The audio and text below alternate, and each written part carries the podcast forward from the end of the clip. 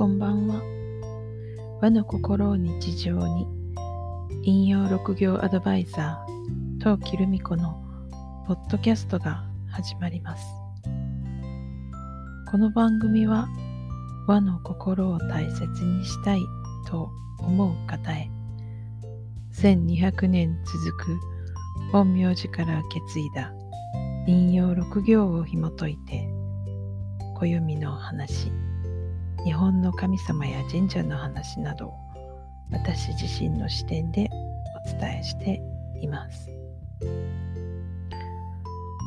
今日は陰陽における数字の続きです。もう1から9までのそれぞれの説明は3回に分けてさせていただいたのでその応用編にあたることです。実は今日えー、幸吉師匠から直接この数字の不思議の話を聞いたので余計にシェアしたくなってそれでお話しすることにしています。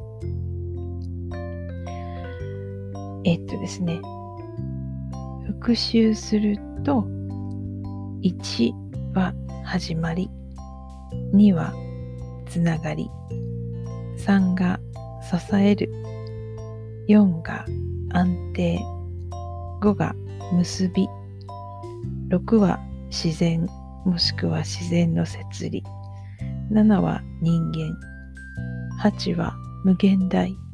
そして9が天と空と地でつまりは神っていうことでした。でこの中で7は人間なんですね。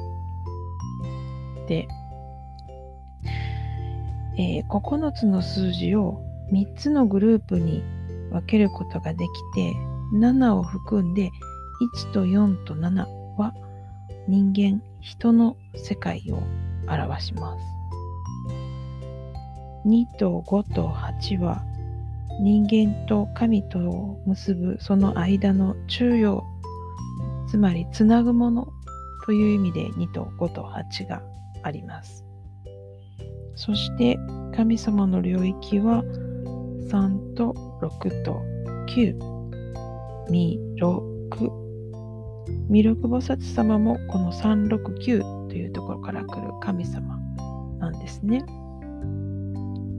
で、ここで不思議なことに人間は7でした。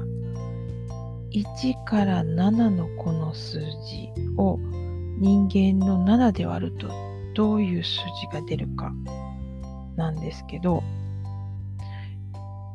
割ってみるとですね、だから1割る7、2割る7、3割る7っていうふうに、1から9を割る7で計算してみると、それもできるだけ桁が多くなるような計算機で計算してみるとわかるんですが、1から9どの数字を7で割っても答えに369出てきません。弥勒神様は出てこない。本当って思うかもしれませんが一度1から順番に割る7やってみてください。人間は頑張っても頑張っても頑張っても神様にはなれない。だけど神様との差を少しでも縮めていこう。つまり差を少しでも取っていこうとすることは必要で、それを悟りと読むんだそうです。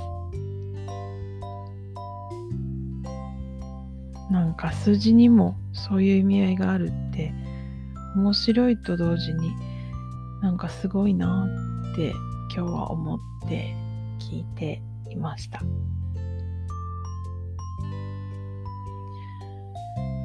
ね。まあ数字だけじゃなく文字にもエネルギーはあるわけですけどまたおいおい文字についても勉強して伝えていきたいなと思っています。あなたはこういう数字とかご興味ありますか？魔法陣とか興味ありますか？不思議ですよね。というお話でした。さて、あなたの周りは今日はどんな一日でしたか？明日もあなたらしい一日でありますようにゆっくりおやすみなさい。陶器でした。